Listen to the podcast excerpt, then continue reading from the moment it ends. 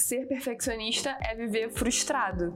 Se você, porque o perfeito nunca é alcançado, Sim. então você vai estar sempre frustrado, porque nunca vai estar bom o suficiente. Nessa pressão de querer dar certo, de querer ter a minha independência financeira, de.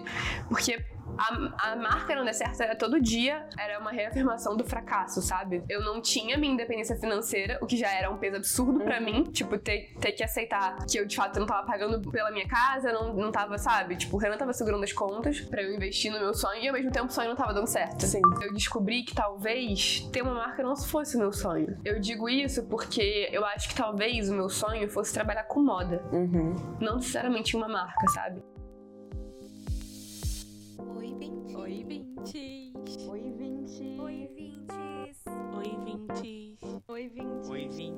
Oi, Vintes. Meu nome é Bia Félix e você já sabe, se inscreve no canal e segue o 20 e poucos no Spotify para não perder nenhum episódio. Eu sei que não tem a menor possibilidade das coisas não funcionarem para você. Tipo, imagina. Mas e se? Eu tenho certeza que falando isso eu não tô implantando uma pulga atrás da sua orelha. Ela já tá aí, eu só tô fazendo cócegas.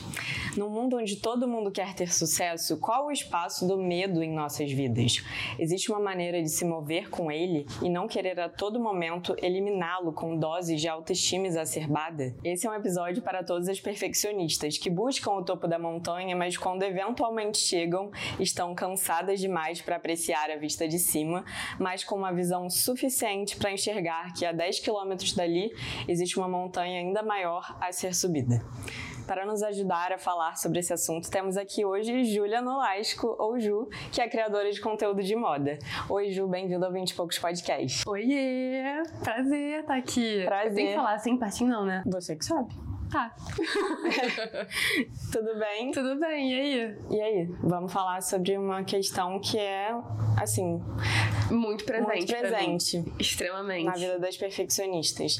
Para começar, então, conta pra gente uma situação recente em que você se sentiu com esse peso de sobrecarregar, estar sobrecarregada, essa sensação de não estar fazendo o suficiente, embora no fundo você sabia que você estava fazendo o que, o que era possível, né?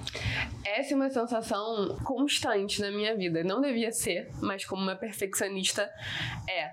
Porque uma coisa que eu aprendi e que eu tô tentando absorver ainda é que o perfeccionismo, na verdade, ele é impossível, porque o perfeito não existe, né? Então, ser perfeccionista é viver frustrado. Se você, porque o perfeito nunca é alcançado, Sim. então você vai estar sempre frustrado, porque nunca vai estar bom o suficiente. É, então eu vivo isso em muitas questões da minha vida, mas acho que no trabalho principalmente, porque como capricorniana eu acho que é a vertente principal da minha vida, é o que eu mais me dedico. E falando especificamente de um caso, eu acho que todo vídeo de publicidade que eu faço, que são vídeos mais elaborados, que tem um roteiro, que tem um texto, que tem uma direção criativa, que tem. Que tudo, no caso, é. A chefe sou eu, sou eu que tô coordenando tudo isso. Eu nunca acho que tá bom o suficiente. Eu sempre posto, assim, porque tava na data limite, porque não tem mais o que fazer, não dá pra alterar de novo, não dá pra fazer mais nada. E que você é meio que obrigada a postar, porque às vezes se fosse um conteúdo orgânico ainda existiria Talvez... o espaço do. Sim. Aí se eu não postar, porque não, não muito. Não, existe muito. Isso, isso acontece super. Mas nessa questão da publicidade eu não tenho pra onde fugir, né? E acaba que no fim das contas, o resultado, o resultado, assim, o que a, o que a galera responde, né? Tipo, o que os seguidores veem, falam, o que as marcas respondem é sempre muito positivo. Uhum. Mas eu, tô, eu não consigo nem enxergar. É, sabe? Nem comemorar tanto o sucesso, porque eu nunca acho que, tipo, tá, isso é legal, mas podia ter sido muito melhor, sabe? E isso é algo que eu tenho tentado me desprender desse sentimento, porque não faz bem para ninguém, né? Sim, e é algo que sempre foi assim em relação ao seu trabalho, você com coisas, não sei, tra talvez trabalhando para os outros, que você não tinha que exercer esse trabalho tão criativo, porque eu acho que isso também é muito comum entre os criativos, né? De se julgar e nunca se sentir o suficiente. É, mas em trabalhos menos criativos que você já teve antes de ser criadora, a gente vai falar disso também, você também sentia esse sentimento de nunca tá bom, de nunca tá suficiente? Sim, mas menos, porque eu acho que o pior chefe que a gente pode ter somos nós mesmos. Eu posso falar isso muito bem. Principalmente se você é perfeccionista, né? Então, os outros trabalhos que eu tive, só um, só um dos meus trabalhos eu eu, era, eu respondi a alguém, né, uhum. maior do que eu assim, acima de mim na, na hierarquia da empresa. Então, nesse sentido, a pessoa me cobrava. E eu, mas pra ser bem sincera, eu não gostava muito, então eu, tipo, nem fazia É, não- questão de não fazer. se esforçava. É, né, daquela sabe? Tipo, ah, Aham. vou ficar na média. É, tudo bem. Tipo, É. não, vou, não vou ser demitida, já tá bom. É, Entendi. no das contas eu que me demiti, mas É. foi. Então, então durou enquanto tinha que durar. É. Mas conta um pouco então sobre essa sua trajetória, porque você também tá nos 20 e poucos e como é que foi assim até você dar esse salto também que também exigiu algum algum sentimento de confiança mesmo para você conseguir trabalhar exclusivamente como criadora de conteúdo e dos outros trabalhos que você teve. Ainda bem que a gente tá sentada, porque tem coisa pra falar. Vamos. Tá, a verdade, a grande sina da minha vida é que eu sempre amei moda, desde pequenininha, assim. Eu era aquela criança que minha mãe botava a mão na minha boca quando, quando, quando via eu analisando alguém na rua, porque ela já sabia que eu ia soltar uma farpa, entendeu? Que eu ia falar alguma Era coisa, eu ia mesmo? criticar a roupa. Era. Meu Eu era terrível. Não que eu não seja, eu só aprendi a ter noção, É, né? Um Porque filtro. criança é bem verdadeira, né? É, exatamente. E aí, eu fui crescendo, enfim, lá com os meus 15, 14. Tá, uns 13, assim, 14, eu comecei a desenhar profissionalmente, assim, croquis muito bem elabora- elaborados de... Era principalmente roupas de festa, sabe? Desde criança, de- todos os meus desenhos de criança, tipo as bonequinhas, desde a boneca palito, tinha um- uma super roupa, sabe? E com, com os 13, 14, eu comecei a desenhar croquis mesmo. E nessa época também eu comecei a dar vida a essas roupas. Então eu achei uma costureira que topava as minhas loucuras. Minha mãe ia comigo pro centro do Rio comprar tecidos, aviamentos, eu escolhia tudo. Que legal. Chegava lá e falava, então, quero um vestido assim, assim, assim. E ficava lá dando palpite, criticando, falando tá certo, errado. Tipo, coitado.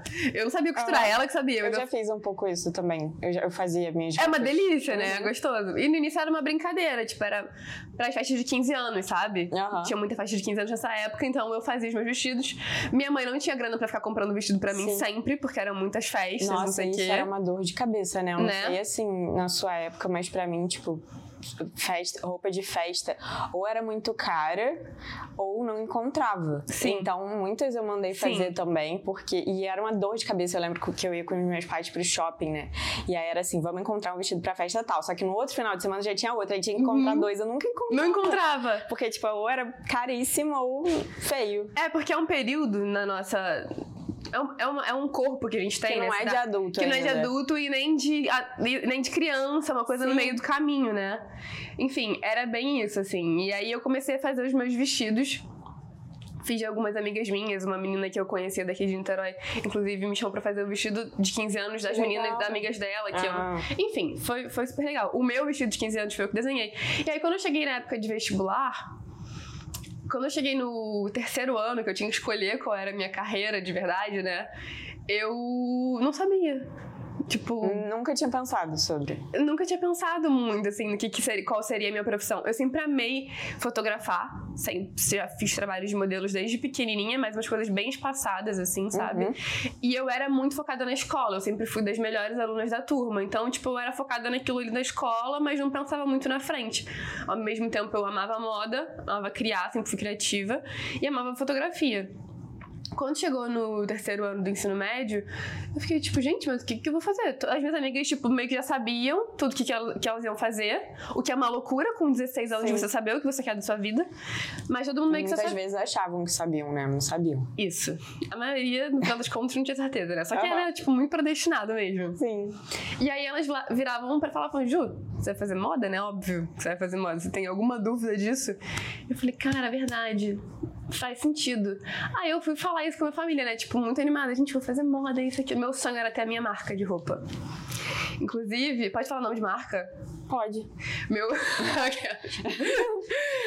Não, estamos assim nesse patamar ainda pra negar mais. então, na época, meu sonho era ter uma marca tipo a Gilitar. Tipo, Uhum. a Fabulosa Gilitar Sim. era o meu. pat- Não, quando eu cresci, eu ser dona E era tipo a cara das festas de 15. Era, que eu não podia comprar, que eu não tinha Aham. grana pra É, eu comprar também não.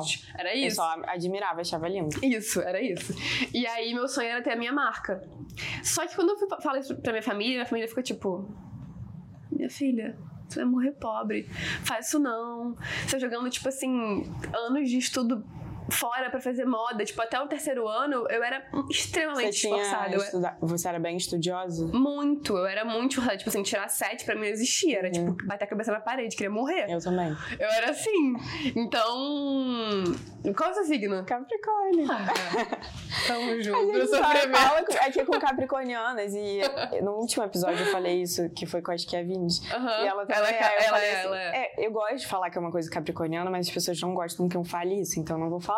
Mas é, É. uma coisa. Enfim, é, eu falei pros meus pais isso e eles quiseram morrer. Tipo, meus pais, meus avós, minha família é muito. Tipo, todo mundo é muito unida, gente. Todo mundo sabe muito da vida de todo mundo. E todo, ninguém aprovou, sabe? Era aquela coisa tipo, ai, minha filha, realmente, você é muito criativa e tal, mas você não quer fazer uma engenharia, Uhum. uma medicina? Que tal? Um direito? Advogada? Enfim, e aí eu passei o terceiro ano inteiro nessa. Tipo, uma semana eu decidi que eu ia fazer moda, ficava muito feliz. Aí ia passando a semana eu Aí falava. vinha uma ia dose de realidade. é, eu ia ficar assim. tipo, tá, mas eu vou fazer moda, isso dá errado, isso não dá certo. E o IC, de novo, que a gente tá falando aqui. o IC é, é tipo assim, aquele mosquitinho que fica no nosso ouvido, né? O dia inteiro pra tudo. E aí, enfim, passei o, o terceiro ano inteiro, o terceiro ano inteiro nessa, de tentando descobrir alguma outra coisa pra fazer além de moda. Só que nada me Brilhava encantava, os sabe? olhos É. moda. E eu decidi que eu ia fazer, eu era, eu sempre tive uma um apreço assim por questões ambientais, por ecologia, enfim. E aí eu pensei, bom, se eu passar para engen pra engenharia ambiental na UF, que era o que Fazer eu volta. queria, eu vou. Senão, eu faço moda, sei lá. Enfim, Ah, achei era... que você queria fazer engenharia pra, tipo, mudar o processo de produção das Não, não, não. Era tipo assim, só pra agradar os meus pais. Ah, entendi. Entendeu? Tipo, se, se. Tá, vai que eu passo pra engenharia. Uhum. Aí eu faço. No final das contas, eu passei, enfim, escondi dos meus pais. Que eu tinha Sério? passado. Aham. Meu Deus. escondi, só vai contar depois. E fiz administração. Porque, no fim das contas, fazer administração é aquela coisa, né? Quem não sabe o que fazer, não faz. ADM. Uhum. Porque, enfim, é uma gama. De, tem muitas possibilidades ali dentro do curso. E eu queria ter a minha marca, então era interessante eu saber administrar um negócio, né? Porque eu poderia fazer um curso de moda depois pra, tipo, né, destrinchar esse meu lado da criatividade, mas como uma empresa era importante, né, fazer ADM. Só que com eu entrei na faculdade com 17. Um mês depois fazer 18. Com 16, eu comecei a trabalhar como modelo de forma mais firme. Com 17, no terceiro ano, eu dei uma parada, porque o terceiro ano era muito puxadão. E aí, quando eu fiz 18, entrei na faculdade, que aí eu me livrei do ano de vestibular, eu comecei a trabalhar muito como modelo. Tipo, Entendi. muito, muito, muito, muito. Eu. hum, e a faculdade era à noite, então, tipo, eu Dava saía de casa super, né? 4 da manhã, às vezes ia pra Petrópolis de ônibus trabalhar em, em empresa lá Aham.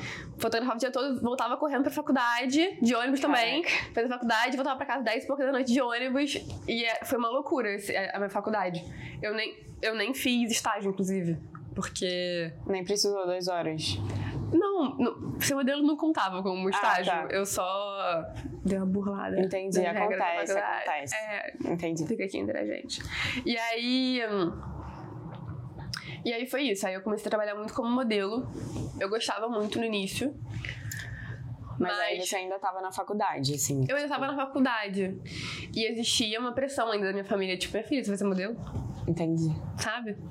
Tipo, a minha família, a minha família sempre me deixou muito aberta para as minhas decisões, mas eles também nunca apoiaram que eu fizesse moda ou que eu fosse modelo, entendeu? Eu acho que acaba sendo uma proteção também, né? De, Sim. tipo, não querer ver a sua filha, às vezes, frustrada, fazendo uma coisa que tecnicamente ama, porque isso que a gente, de profissão que a gente ama, também acaba sendo romantizado por quando a gente não trabalha ainda com aquilo, né? E depois, quando a gente entra, a gente vê, tipo, tudo bem, eu amo o que eu faço. Hoje você pode amar o que você faz, mas eu tenho certeza que tem parte do seu trabalho que você não gosta. Sim. Então, assim, tipo, isso é uma coisa que as pessoas não entendem e às vezes, mesmo você exercer um trabalho que você não ama mesmo e sua vida ser muito mais além do trabalho, porque tem pessoas que o trabalho não é tão importante como você tá falando aqui, que é pra você, né? Não é uma É parte super. tão pegada assim da vida das pessoas. Sim, com certeza. Mas aí conta mais sobre essa decisão de, enfim, largar a moda, largar as outras carreiras e ficar Tá. só como criadora. Como é que isso aconteceu? Tá, tem um pedacinho de caminho ainda nesse meio. É. No fim. Até o final da minha faculdade, eu trabalhei muito como modelo, muito, muito, muito. E foi em um momento que a minha família tava, não tava tão legal de grana, uhum. então eu, precis, eu me sentia numa super pressão. Sim. De, não que os meus pais me colocassem isso, mas eu, desde pequena, achei que eu tinha que ser independente financeiramente muito cedo, sabe? É, isso é a realidade de muita gente, né? A gente tá falando de uma posição aqui Sim. de privilégio. Super. É, mas, assim, tem muita gente que às vezes não consegue nem ir Sim. pra faculdade porque tem que trabalhar. Tem que trabalhar. Então. Na verdade, era um privilégio poder fazer os dois. Sim. Né? Mas ao mesmo tempo eu me sentia numa super uma super obrigação, assim, sabe? De, de, de ter que. Entendi. Eu, desde, desde pequena, acho, acho que principalmente como, como as coisas começaram a ficar não muito legais pra minha família em questão financeira, eu percebi que eu, essa pressão caiu sobre mim como nunca, sabe? Então, cara, não fazia sentido para mim fazer estágio, porque pagava muito pouco, eu, como uhum. modelo, fazia muito mais. Então, eu, eu passei pela faculdade, assim, eu passei, eu só passei, entendeu? só foi. Você é, formou. eu só passei, me formei, Bom. me formei. Eu era a aluna nota 9 na, na escola, na faculdade eu virei a mediana, que só, é. tinha, só queria, tipo, passar nas matérias, sabe? Enfim, e aí quando, eu não lembro em que, em que ano exatamente, mas meu, eu comecei a ter uma relevância nas redes sociais em 2017, quando eu fiz a minha primeira viagem internacional como modelo. Que legal. Foi muito legal. É, foi pra onde? Foi pra Bali. Na verdade, foi um mix, tipo, um sonho realizado uhum. com trabalho ao mesmo tempo, porque era meu sonho pra lá. E eu tinha, já tinha na minha cabeça, tipo, ah, eu vou juntar dinheiro esse ano pra conseguir ir ano que é, vem. super combina com você, assim, Bali. Eu amo, eu tenho vontade de ir pra lá todos os dias da minha vida. Todos os dias da minha vida. Eu penso em ir pra lá, larga tudo e ir embora. Pra lá. E aí, enfim, rolou um convite de uma fotógrafa aqui de Niterói, inclusive, que era super minha amiga, uma querida. Ela tinha juntado várias marcas, a gente trabalhava junto na época para várias marcas, e ela tinha juntado, criado um projeto para levar várias marcas para lá, fotografando em Bali, e eu fui como modelo. Hum. E aí, enfim, foi nessa viagem que meu perfil começou a ganhar mais relevância. Eu postava as minhas fotos de modelo, era muito foto na praia, sabe? Era uma. era muito Maria Parafina, eu era essa vibe. e cabelão. Né? Cabelão, né? até a bunda. tipo, bem. Sabe? Enfraiando, onduladão, mexe, Totalmente loiras. diferente agora. Gente, assim. outra pessoa. E aí, enfim, lá a coisa bombou, porque eu mostrava muito Bali, que é um lugar que até então as pessoas iam, mas era, não era tão. Não tava comum, tão hypado. Não era tão hypado, as pessoas amavam, enfim. Voltei pra lá as coisas. E o meu Instagram meio que deu uma bombada. Só que ainda existia esse estigma de que eu não podia trabalhar com moda dentro de mim, sabe? E assim que eu voltei, eu conheci um, um lutador de, de MMA que tava querendo abrir um negócio voltado pra artes marciais. Tipo, tudo a ver, né? Que é. louca, do nada. Vamos arrumar um emprego, né? É, né, querida? E aí eu. Mas eu sempre fui muito da atividade física, assim, sabe? Ah, eu só tá. andava de skate, amava lutar, eu lutava, já tinha muito tempo. Eu tava no Muay Thai, já tinha uns três anos nessa época. É, e eu amava. E aí eu conheci ele, ele queria abrir uma empresa oficialmente de lutas, artes marciais, funcional uhum. e tal. Tinha um, um conceito muito legal. Legal. E aí eu entrei como sócia dele, tinha o yoga também. E aí nesse eu fiquei um ano e pouco trabalhando nessa empresa. Nós éramos sócios nessa empresa. Até que deu tudo errado. Não vou entrar em detalhes, mas deu tudo errado.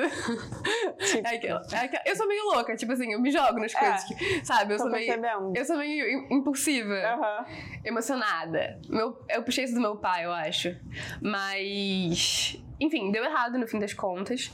E aí eu comecei a trabalhar como um, diretora de marketing em uma empresa de snacks veganos. Hum, tudo a ver também. Tudo a ver. E aí... e ao mesmo tempo fazia alguns trabalhos como modelo ainda, porque, enfim, ainda existia, eu só tava me desapegando, mas eu ainda trabalhava como modelo. Não tanto quanto no início, porque eu tava querendo realmente me desvencilhar dessa, dessa skin modelo. Uhum. E aí enfim, eu conheci o Renan, meu namorado, que ama moda também, já tinha uma marca. E aí ele sabia que eu queria muito uma marca, que era meu sonho desde pequena, e que eu ficava escondendo esse sonho lá dentro, porque foi me dito desde sempre que nunca daria certo. A minha madrinha, inclusive, trabalhou no varejo em marcas grandes de moda aqui no Rio. Uhum. E falava, minha filha, faz isso não. É muito, todo mundo fala. Faz isso não na sua vida. Complicado. Né? E aí eu, eu, tipo, tentava fugir de todas as formas. Aí quando eu conheci ele, a gente começou a namorar e falou: eu te ajudo a abrir sua marca. Vai, a gente vai junto, vai ser maravilhoso e tal. Uhum. Você, tem tudo, você tem tudo pra dar certo. Blá, blá, blá. Eu já tinha uma certa relevância nas redes sociais, já fazia um trabalhinho ou outro, mas não era o meu trabalho principal. Então eu falei, bora. Eu achando que com os meus queridos seguidores, 10 mil, sei lá, Ia na ser um época, boom. ia ser um boom. E aí abri a marca. E foi aí que de fato não deu certo. Esse e se não der certo, não deu. Isso é muito legal. E é inclusive uma pergunta que eu vou te fazer. Esse foi o seu fracasso favorito? É porque eu tenho uma ideia, assim, eu até ouvi isso num podcast esses dias sobre é, a diferença entre fracasso, porque existe o maior fracasso, que às vezes é aquele que você não quer que aconteça mesmo, tipo, você pediu demissão de um emprego para empreender e não deu certo. Pô, você poderia ter continuado no emprego, mas o fracasso favorito é aquele fracasso que você é, que te ensina alguma coisa e ele é importante para sua trajetória em algum sentido, mas que você só vai descobrir lá na frente, sabe? Se esse não foi o seu favorito, você pode falar depois qual foi. Esse foi meu favorito, Foi. com certeza. E o mais doído também. Porque foi. Me dá até vontade de chorar, gente. Sou muito chorona. Eu chorar aqui, vocês, tipo assim. Nossa, releve. Capricorniano chorando? Eu sou muito. Eu sempre reneguei meu signo, É. tá? A vida inteira. Aí, uns dois anos atrás, eu fiz uma Mas qual astral o e eu entendi. ascendente? Peixes. Ah, tá. Tá tudo explicado. Entendi. Sou muito chorona. Esse retiro que eu fiz agora, eu chorei uns seis dias. Nossa. Inteiros. Mas e aí? Enfim, esse foi o meu fracasso favorito. É, E o mais doído, porque era o meu maior sonho. Então, abrir e, e ter que aceitar que não deu certo foi uma coisa muito mais pessoal, assim, de tipo, não aguento mais. Do que uma coisa tipo. Tipo, no externo tava aparentemente dando sim, certo. sim. Era meio isso, Sim. sabe? É, mas, de fato, eu abri a marca uma semana antes da pandemia começar. Tipo, eu abri, começou a pandemia. E era é- sobre o quê? Era de quê? Era de exatamente? moda, era, era roupa. Roupa Roupa, era moda. Inclusive, muita gente até hoje me pergunta, Ju, por que, que a Nola fechou? Tipo, o que, que aconteceu? Tava tudo tão legal, tava, tipo, tudo tão. Mas não tava nada bem, Aham. sabe? Assim, por É trás. tipo, no feed do Instagram tava tudo bem. É, mas não tava, sabe? Desde o início, assim, eu não me satisfazia com nada do que eu fazia. Uhum. A, a roupa que eu pedia pra uma. Um, um croquis mirabolante que eu pedia pra uma modelista fazer, ela nunca certo. conseguia, ela nunca, nunca dava certo. É, quando eu passava pro, pro, pra produção. Às vezes vinha errado também, ou uma coisa que era pra lançar no verão, a pessoa me levava 50 meses pra me devolver. Enfim, muitas coisas foram dando errado. É, de fato, quando você é pequeno, eu empreendi com dois reais, né? Sim. Você tirei do bolso e falei aqui, aqui, moço, toma, tem dois reais, vamos? Foi meio isso. Foi o dinheiro que eu juntei da minha época, desses trabalhos que eu já fiz de modelo e tal. Eu, ah, eu saí de casa nesse período. Nossa, Fui- então fui- era uma fui oficialmente morar. ainda maior para dar certo. Sim, sim. Assim, eu tive uma. Eu tive o Renan como uma base, tipo, Sim. absurda, que falou, cara, não, a gente segura os pontos, eu seguro os pontos que foi quando a gente foi morar junto. Aham. Mas vamos, eu sou só ele amava moda, então ele me mostrou muitos caminhos também. Enfim, no início eu achei que, tipo, ah, tá, tudo bem. É difícil mesmo, não dá pra eu achar que vai ser fácil desde o início, mas foi difícil por muito tempo. E eu tava só me frustrando cada vez mais. É. E eu fui desenvolvendo crises de ansiedade absurdas, porque, teoricamente, eu tava trabalhando como influenciadora, era o que eu gostava na época. Eu tava começando a trabalhar como influenciadora. Abri a marca e parei de trabalhar como influenciadora. Só que nesse meio é complicado, porque as pessoas se comparam muito. Até quando você acha que você. Até quando você sabe que faz mal. Você acaba se comparando. E nessa época eu tava completamente descompensada. Tipo assim, eu não, não tinha muito. sei lá, não tinha maturidade emocional, eu acho que eu tenho hoje, sabe? Então, eu me via frequentemente me comparando com as pessoas fazendo trabalhos que eu não fazia. Ao mesmo tempo, a minha marca não era tão legal quanto das outras pessoas, porque eu só tinha dois reais pra investir, não tinha mais ninguém trabalhando, era só eu na marca e o Renan me ajudando. E pandemia, então a mão de obra era- é, é complicada aqui no Rio de Janeiro, a mão de obra. É, É, vestuário, assim. é, sabe, no geral é complicado. Quando você é pequeno, tudo é muito caro pra você, porque você não consegue Não consegue. produzir em grande É. escala, então você não dilui o custo de nada. É tudo muito mais caro. E a matéria-prima deixou de vir muito pro Brasil, né? Porque veio muita coisa de fora, então na pandemia muita coisa deixou de vir. Enfim, foi complicado em diversos aspectos. Até que no segundo ano de marca eu desenvolvi crise de ansiedade absurdas, assim, fiquei inclusive 20 dias sem pegar o celular. Foi que eu descobri como é a vida sem celular, foi incrível. Nossa, que experiência. Foi incrível. Era pra ser cinco dias. Aí no quinto eu não quis pegar de e novo. você já trabalhava como criadora de conteúdo? Não como, não como hoje. Era uma coisa Aham. mais, tipo, de vez em quando. De eu não levava a sério, sabe? Tipo, eu tinha uma relevância, tinha uma notoriedade nas redes sociais, então eu fazia uma coisa ou outra, mas eu não levava aquilo a sério. E nesse momento, muito menos, porque a minha marca era a minha prioridade, né? Então, eu pegava o celular até pra postar no, no, no- No Instagram da, da da marca. No meu nem entrava. Tipo, eu Entendi. postava lá e desligava e deixava, sabe? Era isso. Enfim, acabou que no final das contas foi. A gente tá em 2023. No final de 2021. Eu já tava meio que aceitando que, internamente, que não tava dando certo, que eu não tava feliz, sabe? Porque, tipo assim, as roupas não eram o que eu queria produzir. As imagens não eram o que eu queria produzir, de fato. É, a estética da marca não era exatamente o que eu queria. É, até que tava, tava, tava bonito, tipo, era um, era um trabalho que você olhasse e falava, nossa, tem, tem corpo, sabe, tá legal. Mas não era, eu não tava satisfeita e eu nem tava rica. Se eu tivesse rica, Exato. arregava, sabe? Mas eu não tava. Sim. Então, chegou no final de 2021, eu comecei a aceitar que as coisas, tipo, que talvez aquilo ali, aquele sonho não fosse exatamente como eu imaginava desde pequena, sabe? Que a coisa era muito mais complicada, era muito mais difícil. E aí, e eu também nessa pressão de querer dar certo, de querer ter a minha independência financeira, de porque a, a marca não der certo era todo dia alguém batendo na minha porta falando: Julia, você tá fracassando. Julia, você não vendeu hoje? Sim. Julia, você não tem seguidores novos? Todo dia era, era, era uma reafirmação do fracasso, sabe? Todos os Nossa. dias durante esses anos. Então era horrível. Porque eu, eu não tinha minha independência financeira, o que já era um peso absurdo pra mim. Tipo, ter, ter que aceitar que eu de fato não tava pagando pela minha casa, não, não tava, sabe? Tipo, o Renan tava segurando as contas pra eu investir no meu sonho e ao mesmo tempo o sonho não tava dando certo. Sim. E eu acho que é muito difícil isso de desistir do que é o seu sonho, né? A gente gravou um episódio com a Sara Aline sobre isso. E ela e foi sobre os sonhos mudarem, porque ela tinha uma carreira e ela entrou no BBB, né? Enfim. É, e a gente falou muito sobre isso. Eu lembrei de uma fala que ontem eu tava conversando, falei com você que eu tava conversando com a minha psicóloga sobre o assunto de hoje. Eu falei, cara, o tema do episódio de amanhã é sobre isso. Eu tô aqui, tipo, falando porque eu não sei lidar com isso. Assim, isso também é uma questão pra mim. E ela, e aí, sobre essa comparação, que foi uma coisa que me chamou muita atenção que você disse, é, de que você não, a sua marca não era melhor, você não tinha mais seguidores, então, tipo, de você querer ser a melhor em tudo, e aí a minha psicóloga falou, ah, você quer, você quer fazer tudo porque você vê uma coisa que tá dando certo e você quer fazer o que tá dando certo. Tipo, você não consegue seguir no seu. Sim. E não necessariamente aquilo ali é o certo pra você. Não, claro que não. Tipo, com certeza não. Não, é, com certeza não. Enfim, e esse é o meu sonho favorito, no fim das contas, agora vou tentar concluir. Aham. A gente eu me perco muito o fio da meada, assim, às vezes eu vou, vou- quando eu vejo, eu tô tipo a 500 quilômetros do início. Mas. É, é um fracasso favorito porque eu descobri que talvez ter uma marca não fosse o meu sonho. Ou fosse, né? Eu acho que eu acredito que poderia ter sido um sonho Ou idealizado, fosse. porque a gente nunca sabe de uma coisa quando Que a gente não viveu. Não viveu. É. É, isso é verdade. Mas eu digo isso porque eu acho que talvez o meu sonho fosse trabalhar com moda. Uhum. Não necessariamente uma marca, sabe? Eu acho que talvez esse sonho da marca tenha nascido nesse momento em que eu queria os vestidos caros da Agilitar e eu não podia ter. Tipo Sabe? um trauma de infância, um trauma de Ah, de patricinha, né? problems. um, um trauma bem de patricinha. Ah, eu não podia ter os meus vestidos, então... Mas temos os nossos traumas fúteis, vai. Assim, Sim, a, a é. boneca que a gente não teve. Acontece. Tá, por que que esse é o meu fracasso favorito, Uhum. finalmente, né? Falando agora.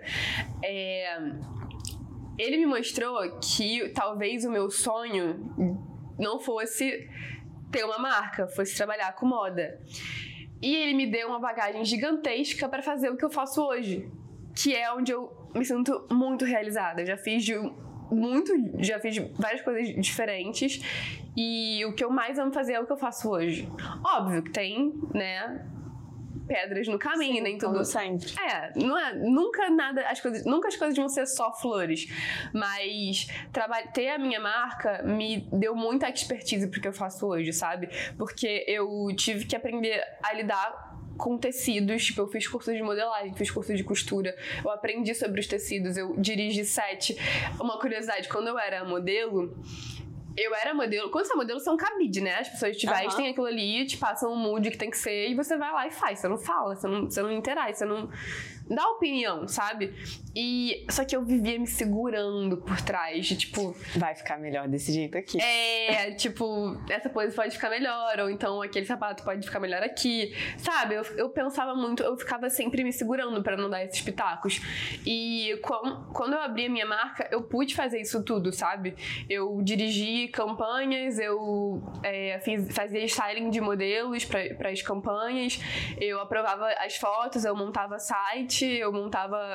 Enfim, Sim. eu fiz de tudo dentro É da uma marca. coisa muito porque era 360, né? total, porque era Eu- só eu. Eu presa, que as pessoas falam. Que O é tipo empresa, eu, É, eu sim. empresa. É, aqueles vídeos do Instagram, tipo. Marketing. É, o marketing, eu. Eu. Era isso, entendeu? Tudo era eu. Então, eu tive que aprender de tudo, desde costurar a, a dirigir um set, sabe? Eu Uhum. aprendi de tudo. E hoje, como influenciadora, eu faço tudo isso. Em um trabalho, eu faço tudo isso.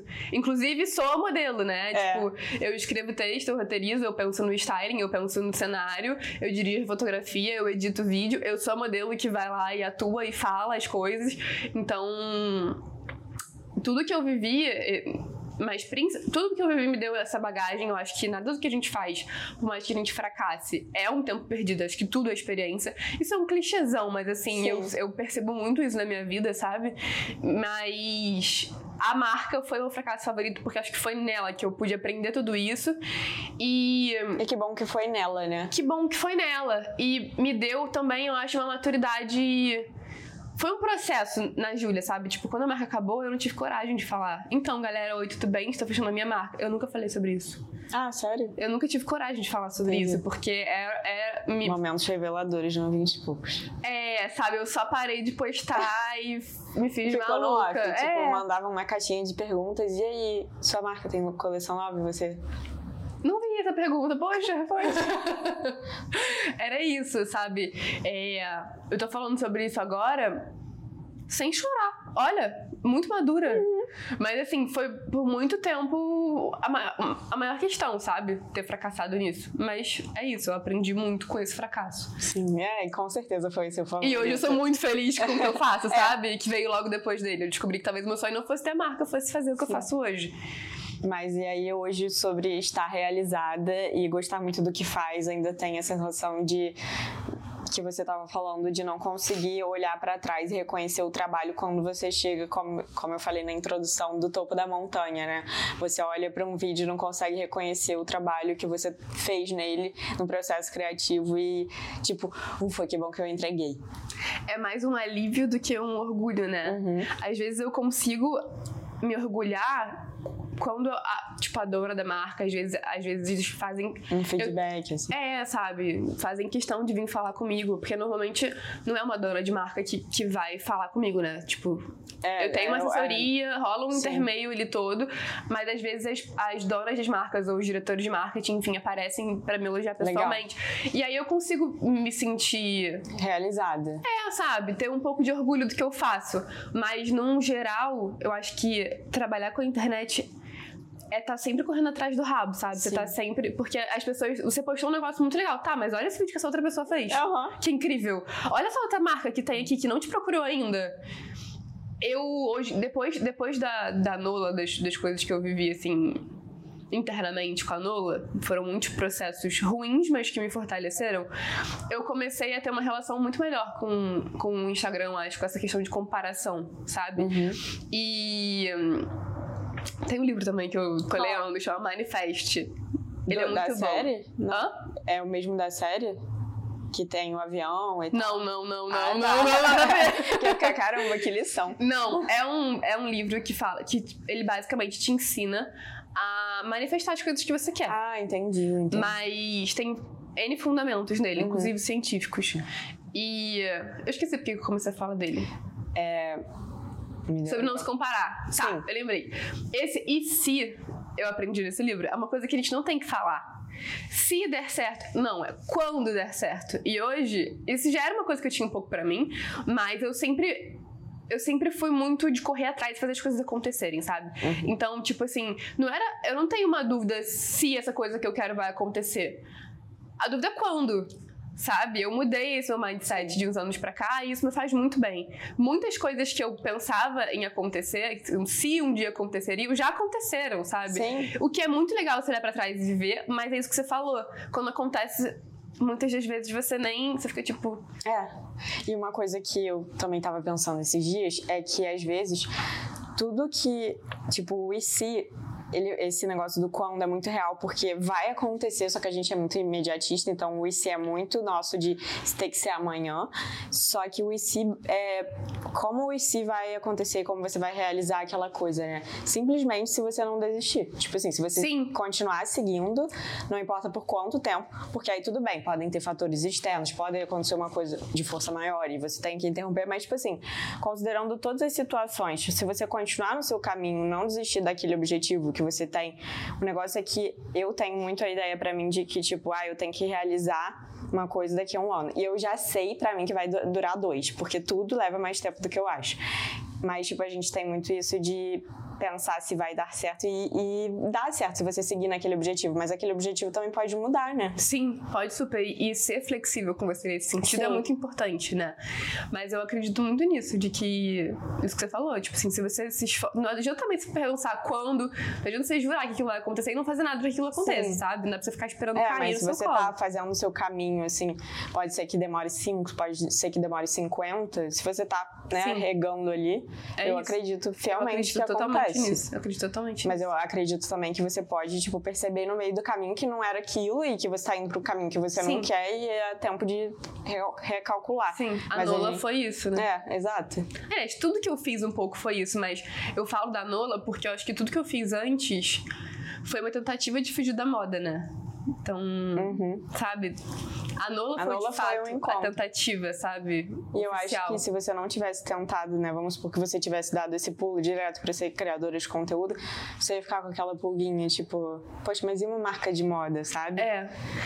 Com certeza, com certeza. Inclusive, eu penso ainda. Sim, Isso, isso mas é de engraçado. Tipo, eu penso em ter uma outra empresa, não sei exatamente do que, mas porque, por mais que eu seja muito feliz e que a projeção do meu trabalho esteja muito legal, é, eu tenho esse medo de que. E se não der certo, sabe? Daqui a cinco anos eu vou continuar Uhum. Exato. fazendo isso. Tipo, eu amo o que eu faço, mas daqui a cinco anos vai ser a mesma coisa. As redes sociais mudam frequentemente, as coisas são muito voláteis, sabe? Sim. Eu, eu assim, tendo a acreditar que o Instagram não vai acabar. Porque ou ele vai, ou, ou ele vai acabar e vai surgir uma nova rede É. muito legal. Sei lá, que vire só o TikTok, não sei. Mas eu não acho que vai acabar 100% desse trabalho, sabe? Eu não acredito nisso.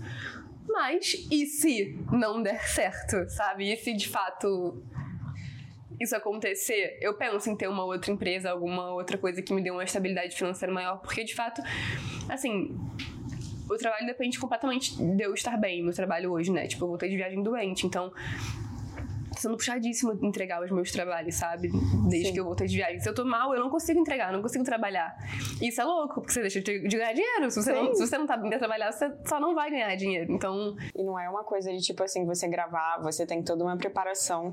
Inclusive, inclusive você citou sobre o Instagram acabar e eu sempre gosto de falar minha opinião sobre isso, porque eu acredito que o Instagram, como é hoje, vai deixar de existir sim, mas não nos moldes tipo, do seu tipo de conteúdo, por exemplo.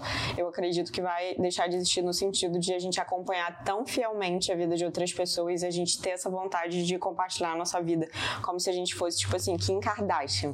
Porque a gente sempre viu que isso era uma coisa muito positiva. Eu tava até lendo bastante sobre isso, de que a gente cresceu, né, na era da, do reality das Kardashians. A gente não conhece o anonimato como uma coisa Sim. positiva. Só, pra gente, só quem tá na luz do holofote é quem tá tendo sucesso. Então, não teve outra opção. E agora parece que as pessoas, até os criadores maiores, assim, que já fizeram fortuna, né, já ficaram ricos, estão saindo, sumindo das redes sociais, até Boca Rosa, por exemplo, ficou um tempo sem, porque, porque ela é Boca Rosa, ela pode, Ela isso também é um pode. privilégio.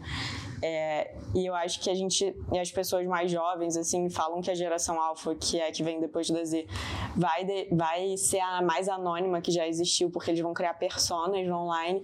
Então eu acho que a gente vai estar tá ali, mas a gente vai estar tá cada vez mais valorizando o nosso offline e criando novas narrativas para estar tá na rede social, que eu acho que é o que você faz hoje, né? Você não através das suas públicas, do seu conteúdo, você não mostra a sua vida. Você faz um storytelling. E eu. Acho que é é isso, assim. Que bom. De você. É, eu acho que você tá super na linha do futuro do conteúdo. E que você esteja certa, porque assim, eu tenho fugido cada vez mais, tenho buscado cada vez mais meu, os meus momentos de anonimato, sabe? É, eu já tive questões, assim, de ansiedade, de estresse que eu nunca achei que eu pudesse che chegar, sabe? De crises absurdas, de que eu per percebi que não dá para continuar assim, sabe? Então eu tenho buscado cada vez mais respeitar o meu tempo sem aparecer, Sim. sem olhar, porque de fato aquilo também é um vício, né? Muito. Tipo, rola, é tudo feito para que a gente queira ficar para sempre ali scrolling. É a dopamina instantânea. Pra né, sempre. Cara? E isso gera uma ansiedade na gente. Enfim, isso afeta a gente de diversas formas, né? Tipo, a dopamina, de fato, você tá uhum. tá vivendo uma dopamina pela vida de outras pessoas, Exato. não é nem pelo que você de fato tá vivendo. Aquela, sabe? como é bom ver o rico viver. É. É, tipo gente, assim. É bom na hora, mas é depois. É bom na hora, você... depois você fica se comparando super. Não é, é horrível. Então, eu tenho valorizado cada vez mais meu tempo no offline. Uhum. E as narrativas, tipo, eu amo fazer isso, eu amo criar. Então, por mais que às vezes eu pense, poxa, o meu tipo de conteúdo me dá muito trabalho. É.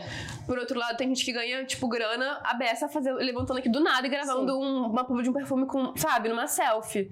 Que pra mim não faz sentido, mas Pra eles pode ser muito mais fácil, mas pra mim não faz sentido. É um, é um tipo de conteúdo que me dá muito trabalho. Mas é a forma como eu encontrei de me comunicar é. e me proteger um pouco também, Eu lembro sabe? que perguntaram isso pra Manu Gavassi em algum podcast. E ela também faz umas publis super elaboradas, Sim. né? E ela falou, cara, esse é meu jeito. Tipo, eu não consigo fazer de outra forma. Ela, por exemplo, não Sim. expõe a vida dela. E, e, e ela mesmo fala que, assim, depois de ir pro BBB, ela alcançou, porque ela já tinha a ideia, ela já era criativa, mas ela alcançou uma audiência lá no BBB, né? Que ela consegue fazer isso de não estar sempre nas redes também, mas que ela só consegue fazer as publis dela, as coisas dela assim, que é o jeito que ela consegue, porque senão você não consegue, tipo viver saudavelmente, é. tipo, né? Dormir, deitar com a sua cabeça no travesseiro, tipo, pegando dinheiro das marcas, não sei. É, é complicado. Mas essa parte de, de deixar a minha vida pessoal guardada veio muito por causa do Renan também, meu hum, namorado. Porque ele, é, é total low profile. No início a gente brigou muito por isso. Eu sei que isso é um, um, papo que, assim, as meninas lá, a galera que me segue, fala muito sobre isso. De tipo, ai, como conviver com um namorado low profile que não gosta de tirar foto até aparecer, nem tirar foto sua. Meu como... namorado é assim também. Sabe? É, no início realmente foi complicado. A gente brigou várias vezes por isso.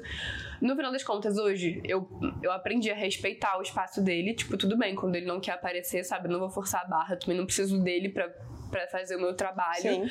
Mas foi bom por um lado, porque eu passei a, a preservar mais a minha vida, sabe? E como é bom, né? Tipo, é, ter o é não ótimo. contado. Mas, tipo, mas, assim, falando a verdade, tem, tem, tem muitas coisas que, é que eu queria muito postar. e ele fica tipo, pô, vai postar isso. E eu mas queria ele, muito mas postar. Mas ele te faz pensar duas vezes, assim, tipo, vai postar Total. um jantar, assim. Aí... Total.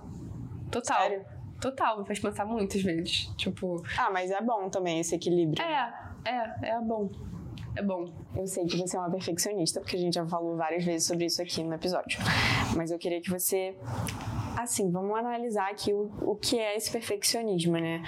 Em quais sentidos você acha que isso te beneficia? Cara, engraçado, porque eu conversei sobre isso com o Renan, de novo, esses dias. O perfeccionismo me beneficia no fato de entregar falando de trabalho, né? Uhum. Que eu só sei falar o melhor disso. possível. que você nunca acha que é o melhor, mas que é, é o melhor. Eu, o perfeccionismo me faz, me faz entregar coisas muito boas, sabe? Muito bem feitas, que, é, que de fato agradam. Eu, eu acabo pensando muito em tudo. É, e isso traz resultados muito bons. Por mais que para mim não seja o perfeito, que nunca vai ser, né? Uhum são resultados muito bons, sabe? O perfeccionismo me leva a resultados bons. Por mais que por trás eu me frustre, para as pessoas, para as marcas, para os meus clientes, isso é ótimo. Eles ficam satisfeitos com o trabalho no final. Acho que. Mas o perfeccionismo não te paralisa em nenhum sentido? Porque aí também eu acho que o perfeccionismo não é de todo ruim se ele não paralisa. Eu tenho aprendido a lidar melhor com o perfeccionismo de um tempo pra cá, sabe? Inclusive, eu sou a pessoa que, tipo assim, vai fazer um post no Instagram, às vezes eu já tenho, tipo, 30 fotos muito legais. Eu fico duas horas. Não é brincadeira, eu não tô exagerando, eu tô falando muito sério. Tipo, escolhendo, editando, pergunto pra 30 pessoas tá, qual foto vai antes, se essa tá melhor do que essa, mas tem certeza que essa tá melhor? Porque uhum. a minha dúvida é, é, eu tenho sempre medo de não escolher a melhor. Uhum. Sabe? Não é o que as pessoas vão pensar, não é esse. Meu problema não é com as pessoas, meu problema é comigo. Sabe? Eu tô fazendo o melhor desse post. Às vezes nem é uma, não é uma, uma publicidade, não é sabe? Não é uma publicidade, não é uma coisa extremamente incrível, mas. E nesse sentido, o perfeccionismo é péssimo. E eu tenho me. me podado para ser menos, assim, sabe? Tipo, cara, quando eu percebi que eu tô há uma hora escolhendo as fotos. Você dá um limite. Eu falo, tipo, não, Júlia, tá louca, para com isso, pode do jeito que tá, é. sabe? Eu tô me, me policiando nesse sentido, mas ele existe super, assim, tipo, um vídeo, por exemplo, que eu vou postar de uma publicidade, que às vezes tá pronto. Eu mando pra marca de uma forma, aí eu vejo de novo e fico. Mas falta 0,03 segundos, dá pra tirar daqui, vai ficar melhor. Ou então dá pra botar um, um blur nesse pedaço, dá pra tirar. Eu sempre acho que dá pra fazer mais. E eu fico fazendo isso até o último segundo que eu tenho para postar o vídeo, sabe? E isso me dá uma ansiedade absurda. Com certeza. Sabe? Porque eu fico sempre procurando defeito.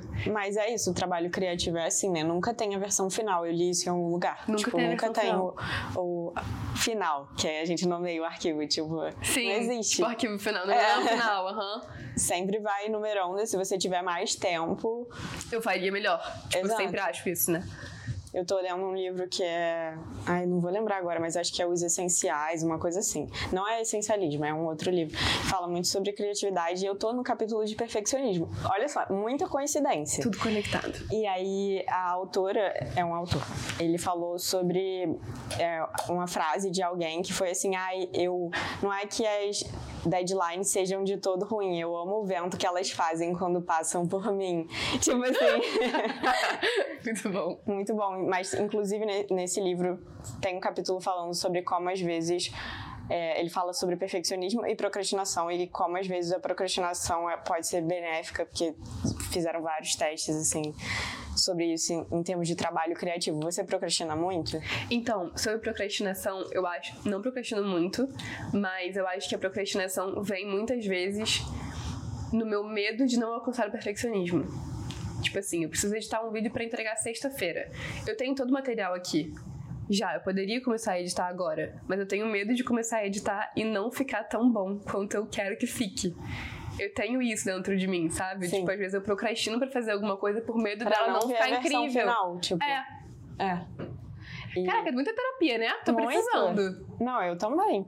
Inclusive fiz ontem e já tô precisando de novo.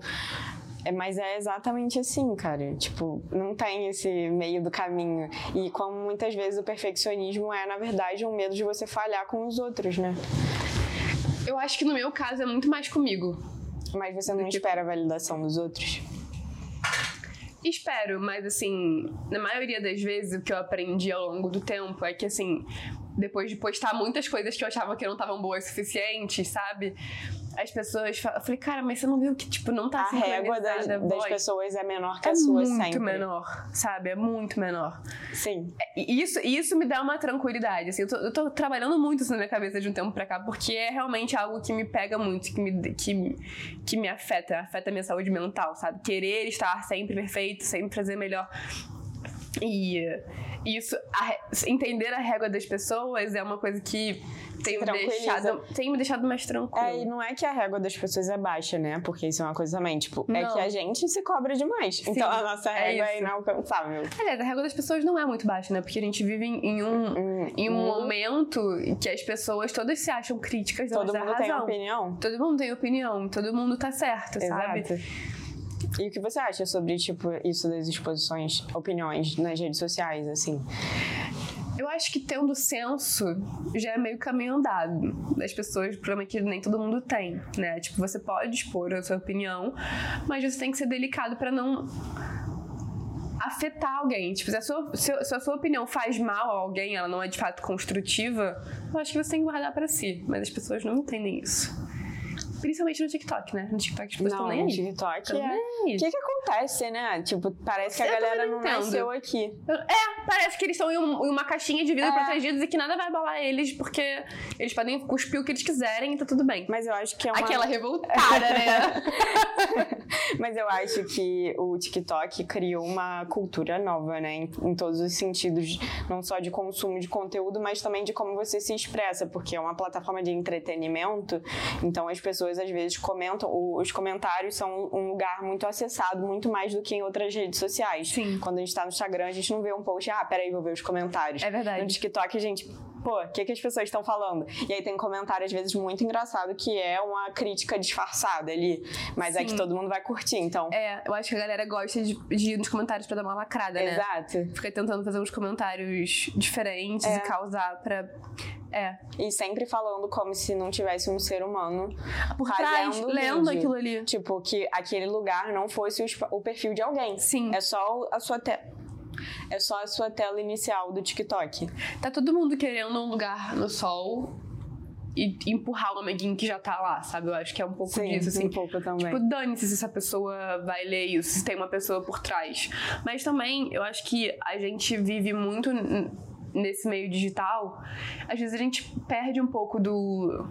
Do senso de que tem uma Uhum. pessoa ali, sabe? Porque você tá o dia inteiro ali. Nesse retiro que eu fiz agora, Ah, é, conta um pouco dessa experiência. então, essa, essa experiência foi muito. Eu fui pra lá buscando me reconectar comigo mesma, assim, porque eu, cara, como influenciadora, eu faço muitas conexões, mas são todas muito rasas. Uhum. Muito fúteis, né? Muito. Não sempre fúteis, mas elas são rasas. E às vezes, assim, um jogo de interesses também, Sim, assim. muito, muito, muito. E. E eu me vi, assim, eu acho que toda influenciadora, todo mundo que trabalha com rede social precisa tirar um tempo pra, pra, pra botar os pés de volta na Terra e entender, tá, deixa eu me situar, onde é que eu vivo, moro no planeta Terra, tem pessoas em volta de mim, meio isso, sabe? Porque você é, fica num nível de entrega, de querendo sempre mais ali, porque o Instagram é assim, né? As redes sociais, você tem sempre que. que você fez aquilo ali não tá bom, tem que ter mais. Então você, você acaba de postar uma coisa e não tá. Você não acabou o seu trabalho, você tem que fazer mais. Então você acaba esquecendo o que tem em volta, você passa a viver para aquilo ali. E. esse retiro serviu pra mim pra pra me reconectar mesmo com as coisas que de fato importam, sabe? Com as pessoas que estão à minha volta, com, com a vida, com, a- com as pessoas de carne e osso, com as minhas emoções. Porque eu tava me percebendo uma pessoa um pouco mais fria e eu sempre fui emocionada. E eu amo ser assim, sabe? Sentir as Aham. coisas, chorar. Eu sou muito chorona. Eu, eu gosto de ser assim, eu gosto de sentir as coisas. E isso de comemorar as vitórias, por exemplo, as conquistas. Tava às se vezes- perdendo. É, às vezes, tipo assim, fechava um trabalho com uma marca enorme. De longo. Um, dá um tapa na cara. Tipo, minha filha acorda, chora, fica Aham. feliz. Sabe? Você não consegue. Você não consegue Não sentir consegue. genuinamente aquilo dentro de você. Tipo assim, você olha no espelho e faz. E até, Tá, tô tipo, muito feliz, mas internamente uma não- questão de você se acostumar, mesmo sendo uma coisa, tipo, uma marca que sempre foi seu sonho. Mas você se acostumar no sentido de você se acostumou com a ideia de que uma hora você ia fechar com aquela marca. Então, tipo, isso já tava instituído dentro de você. Sim, eu e- tenho muito isso de que as coisas vão acontecer e tá tudo bem, sabe? É, Eu vivo um pouco no mundo da lua, sempre fui meio assim. é, de tipo achar, não, tá, não tá dando certo agora, mas vai dar daqui a pouco, sabe? Eu sempre fui meio assim. E isso é realmente uma questão de tipo.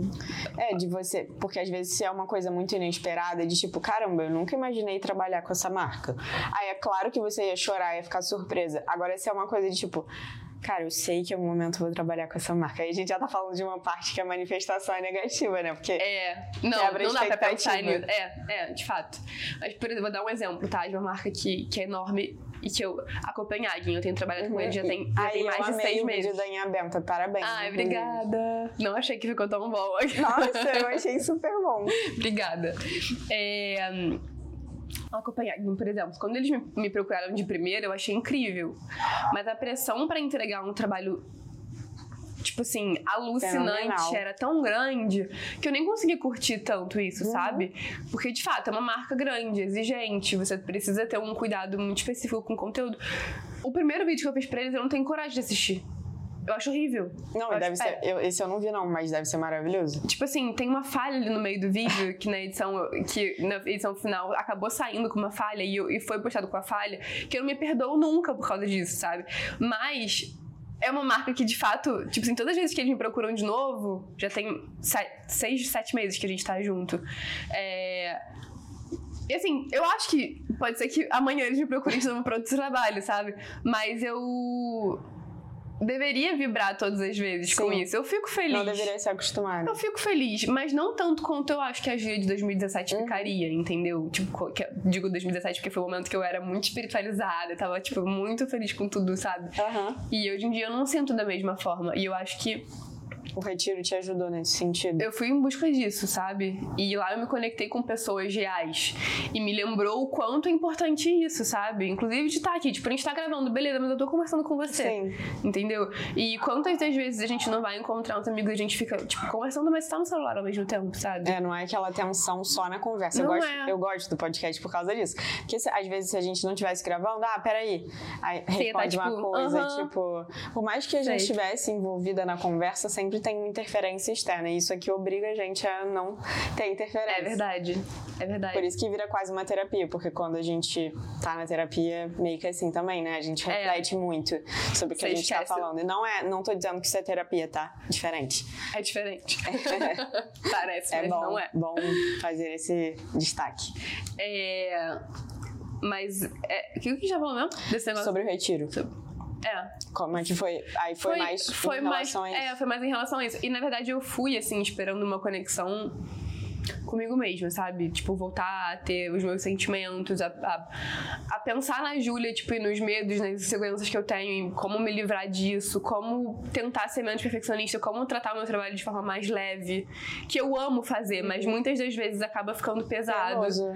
É, eu fui pensando nisso. E acabou que chegou lá e tinham pessoas tão incríveis, todo mundo meio que no mesmo propósito, que eu conversei com todo mundo e, e pude me conectar com a Júlia, mas de através dessas conexões com as pessoas, sabe? E. hum, Foi isso. é, as conexões de verdade com pessoas de, Uhum. tipo, carne e osso foi que, foi o tô- que me ajudou, eu acho. Tô tentando ver aqui porque eu esqueci, lembrei agora. Na verdade, eu li aqui, eu não lembrei. Mas é porque sobre esse podcast que eu citei antes do fracasso favorito, é o podcast, eu sei que vocês vão me perguntar, do Tim Ferriss, que eu escutei sobre fracasso. E ele, tipo, é um cara que é super bem sucedido e tal, lá dos Estados Unidos. E nesse podcast ele conversou, por exemplo, com a Maria Sharapova, sabe? De Sei. jogadora de Uhum. tênis.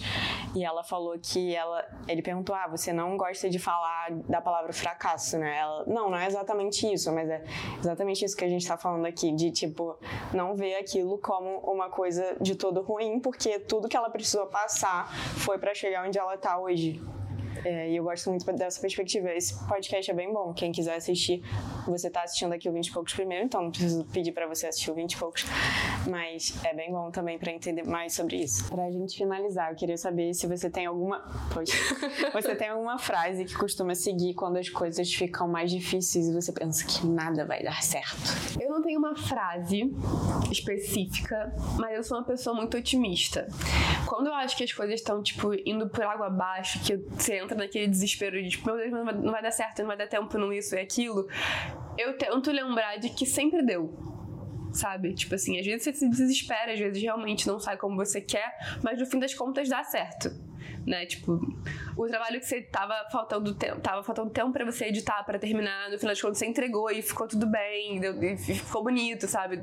É, eu acho que no geral eu sou otimista, então quando as coisas começam a dar errado, eu lembro de que tudo bem, calma, vai dar certo.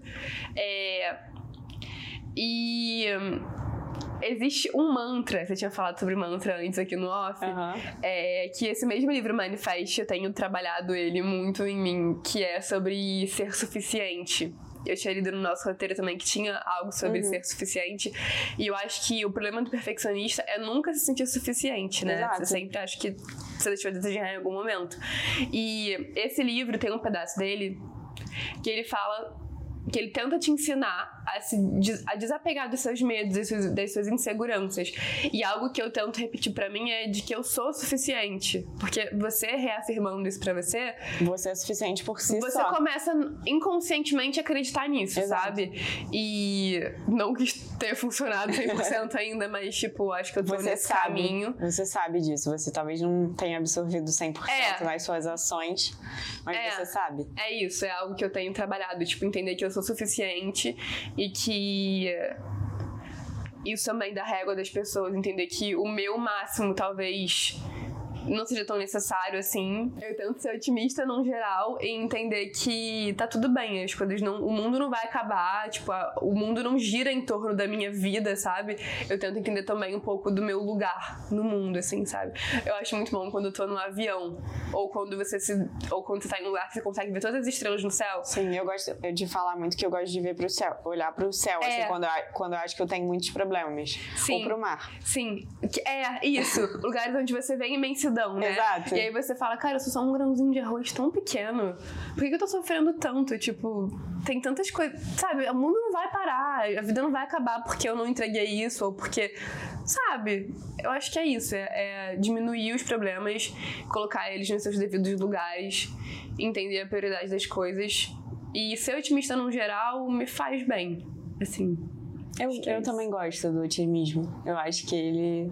Pra mim tá, vai dar certo, é. entendeu? É vai isso, por mais que dê errado, dá certo. Não é que você e não se é o estresse, do otimista. Mas... Não, muito pelo contrário, assim. A gente se frustra muito como perfeccionistas e otimistas, porque a gente sempre espera o melhor. E aí, quando dá tudo errado, você fica tipo, não vai dar certo mesmo. Mas aí depois dá e você fica, viu? Deu certo. Deu certo. E é bom sentir uhum. isso. É tipo um tapa na cara que você mesmo se dá e você fala. Que boa. É, boa. Obrigada, Ju. Obrigada eu a você. amei nosso eu também papo. amei muito. Foi ótimo. Posso vir amanhã de novo? Pode. Então Combinado. tá. As duas eu tô aqui. Ok. Vinte, obrigada por estarem aqui. Se você ainda não é inscrito no canal, lembra de se inscrever. E se você ainda não segue no Spotify, segue também para não perder nenhum episódio. A gente tem episódios novos toda segunda às 11. Beijo, Vinte. Beijo.